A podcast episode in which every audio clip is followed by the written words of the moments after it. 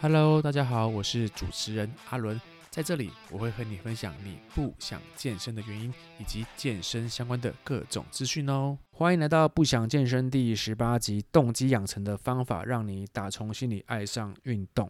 那我这边标题虽然是打运动啊，不过如果你可以很有效的学习我今天所讲的这些方法，那它可以帮助你在你未来想要做任何有意义的事情上都会很有帮助。就好比说，你今天想要学新的语言，好比说你今天想要学音乐，想要学呃煮菜，你都可以用这些方法来帮助你，可以持续的坚持下去。因为我相信很多人在做任何事情都是一开始很有冲劲，但后期三分钟热度就没有办法持续坚持下去。包括健身运动都是一样的，所以。今天讲这套方法，可以请各位好好的学习起来，加以利用。好，那我们在讲这套方法之前呢、我必须要先说一些比较学术的一些观念。那这是我在去年读心理学的书籍上面所学到的，叫做动机。那心理学上把动机分成内在动机跟外在动机。那现在我要先讲外在动机。外在动机就是你表现好的时候给予你奖励啊、奖赏啊、奖品啊，但如果你表现不好的时候呢，就给予你惩罚。所以外在动机基本上就是可以快速解决你眼前的问题，快速可以提升你想要做事情的冲劲跟干劲，来帮助你去执行去做。就好比说啊，大家应该都有经历过学生时期嘛。学生实习的时候，你考试考得好，你的父母亲、你的老师可能就会给你奖赏奖品，甚至于就比较好哄的话，小学的时候，像我现在子女是幼稚园，他只要表现好的话，老师就可以给他盖几个印章。那盖，比如说盖十个印章，他就可以换到一个奖品，这就是奖赏嘛。那惩罚呢？如果你考试考不好，考不及格，表现表现不好，你吃饭很慢，那老师可能就会拿。爱的小手去打你的屁屁一下，打你的手一下，或者是让你糖果变少，这都是外在动机惩罚的方式。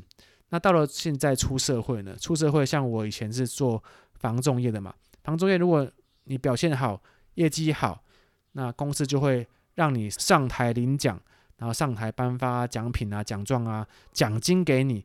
可是如果你表现不好的时候呢，公司啊，他就会。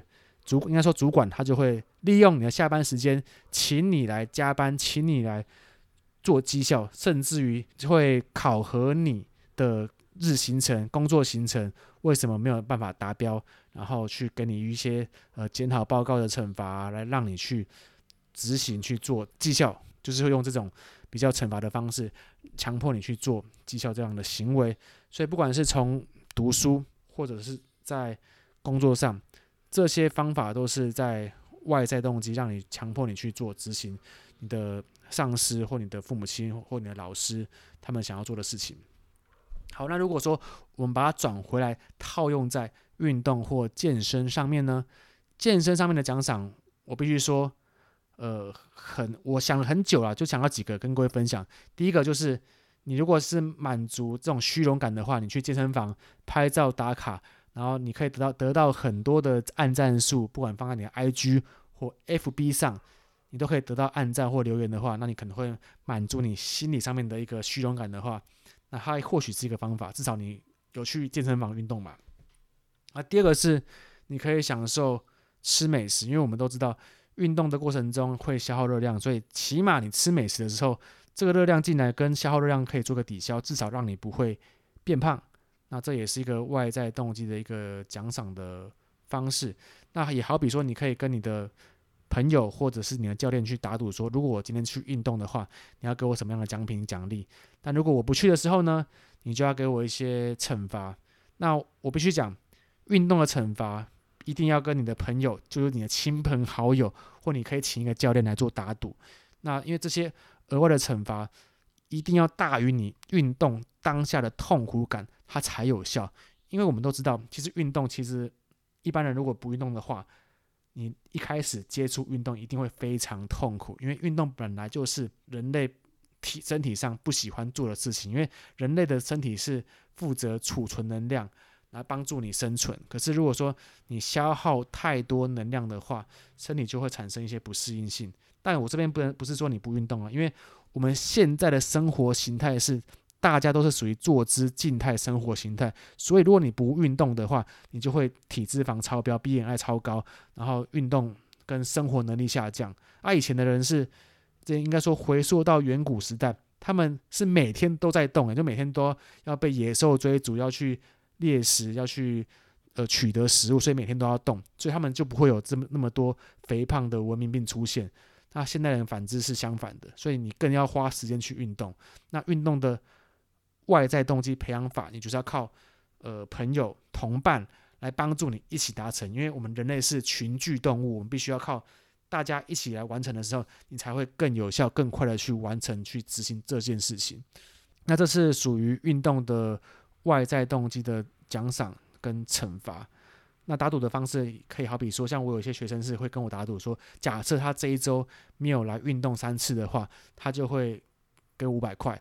那如果说他有来运动三次的话，那反之我请他喝一杯星巴克，类似这样的方式来强迫他运动嘛。啊，虽然这个方式可能是比较属于半强迫性质的，但是至少在短期他会持续来运动。那这是外在动机养成的方法。那接下来我讲的是内在动机。内在动机把心理学的研究，它可以拆解成你的价值乘以期待等于内在动机。那价值是什么？价值就是你想要成为什么样样子的状态，你可以把它视觉化的把它呈现出来，就好比说你想要成为呃彭于晏身材或者是蔡依林身材的这种样子，那你就可以把它想象出来。那想象出来之后，你可以去再想得更深入一点。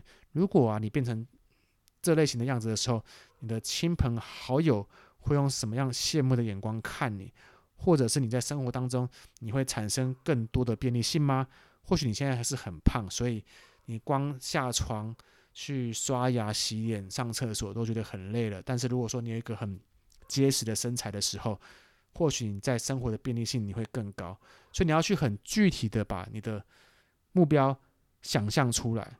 像我一个习惯是，每当一个学员要找我上课的时候，我会问他，你的目标是什么？你想要成为什么样的样子？那他如果说他想要增肌跟减脂，这废话嘛，谁不想增肌跟减脂？我就会说这个目标有点太抽象了，你必须要再把它想得更具体一点。你想要减脂，你要想要减多少的体重？你想要减多少的体脂肪？甚至于你想要成为什么样的样子？你可以举一些你很常看到的网红、很艺人，还是你的朋友。那把他样子具体的给形容出来，甚至于你有照片的话给我看，你可以把他这个照片放在你平常很常看到的地方，好比说你的手机，好比说你的呃家里的卧室，好比说你的厨房之类都可以。每当你想要放弃的时候，去看一下这些照片，去想一下你想要成为的样子的感觉，你就比较不容易放弃。但是我必须要说，这个价值啊，你想象成为的样子。必须要很有很有吸引力。如果说你想要成为的样子很没有吸引力的话，你根本就不会想要去认真的去做。好，这是价值的部分。接下来讲的是期待。期待它有点像是，呃，你做这件事情的难易度。如果你把这个难易度做得越简单，你越容易执行，那相对的你的你的这种期待感就会越高。那如果反之，你把这个的目标设计成很困难的话，你就会很不想要去做。就好比说，我们举一个呃马拉松比赛好了，像我之前有比过半马，我人生只有比过一次半马，没有没有没有很厉害，就二十一 K 这样子。然后我记得印象很深刻的是，那一次我比半马，我那时候跑一跑，我我是在健身练完腿之后，然后我接到一通电话说：“哎，阿伦啊，我们下午要去。”跑半马要不要一起去？我说，哎，好啊，没没跑过，去去跑看看这样子。他说，哎，可是那是比赛哦。我说，没差，反正我是去比好玩的嘛。然后我一一到现场，我就想想说，哎，应该应该蛮容易的吧？就是大家的身材都没有像我那么精壮这样子。我想说应该不难。还有我一跑的时候，我就想说，哎，不难，我就冲很快。然后殊不知我冲了大概五公里之后，呃，脚就开始有点抽筋，然后抽筋就越来越痛，然后越跑越没力。后来我都用走的。后来走一走之后。我走一走之后，就有一个医护人员跑来跟我跟我讲说，哎，你怎么练那么好的身材，怎么还没有办法跑完这样子？我说我刚练完腿，而且我是第一次跑这个半马。他说你第一次跑，你是不是一开始就冲用尽全力跑？我说对啊，所以我想说应该一开始没有那么难。他说以后如果你真的想要比这个比赛的话，你要把这个半马的这个路程分成几个等份，好比说你如果你是跑二十一 K，你可以分成三个等份，就七公里、七公里、七公里。那第一个七公里你要用什么样的配速完成它？完成它之后，我们会有一个终极补给站，你可以给自己一个一点小奖赏。那在第二个七公里的时候，你再依照你的体能状况。参与什么样的配速，然后到最后一个七公里的时候，他去参考你的比赛的时间、你的规划，然后你的体能状况，然后再给予最后的一个路程的一个设计。所以在跑这个二十一 K，并不是一开始就茫然的往前冲，然后跑到美丽的时候才在那边用走的，然后完全跟负荷不上这跑步的一个进度。所以在马拉松的这个举例来说，我就让我学习到。我们在完成一个目标的时，一个大目标的前提之下，我们要把大目标再把它细节化，分成几个小目标去完成。那在小目标完成的时候，再适当的给予自己一些奖赏，来提升自己的成就感跟满足感，你就会更有动力的去持续做下去。但我不晓得大家有没有听过番茄时钟工作法？番茄时钟工作法也是一种把小奖赏累积起来，然后去完成。大目标的一种方式。那所谓的番茄时钟工作法，就是它会设计三十分钟，然后你二十五分钟专心工作，另外五分钟给自己休息休闲的时间。那虽然这三十分钟看起来不长，但是你每一次的二十五分钟都是极度专心在工作或专注在目标上。那这五分钟呢，你就是用心休息，也不要去想任何工作上面的事情。那你每累积。一个番茄时钟的三十分钟，就给自己一个五分钟的奖赏。那看你今天要规划几个番茄时钟来完成你的工作目标。那这个类型的方式也是完成我们内在动机期待的方法。所以我觉得内在动机它的方法其实呃相对来说会比较困难，因为你必须要花时间去规划，然后去体会自己内心的感受跟想法是否符合这个期待。跟价值，你才有办法去完成自己所要的内在动机。好，那我总结来说，不管是外在动机或内在动机，你都可以去看你自己的需求，去给予合适的方式。好像有点废话，但我必须要说，这套系统你可以用在管理你的公司，或者是管理你的小孩上，都很好用。那虽然大家都说外在动机可以很快的培养跟见到成效，但是其实说穿了。外在动机，它是一个很现实的方法。它基本上，你只要去要求，只要去执行，它也不需要用太多的脑袋去想、去构思这个规划，就可以很有效的去设计你所要的目标的执行方式。那也可以套用在你的下属或你的小朋友身上都可以。但是它一个缺点就是，它没有办法让你的动机很长久的持续下去，所以很容易半途而废。那如果说你要用内在动机的话，那其实你用不好也是会有一样不会有太大的效果，所以我必须要请大家去思考一下。如果说你真的有一个很想要去学习的新东西、新目标的话，你要去思考说，我这个目标我要去创立什么样类型的动机？我要先用外在先把前前面的事情先做好，然后后面呢，我再补进内在，让我这件事情可以很持续的延续下去。但你要去思考说，怎么样做才能更有帮助喽？好，那这一集的动机养成法就先到这边。如果你有任何问题，欢迎私信我的 IG Populuen P O P U L U E N。我们下次见，大家拜拜。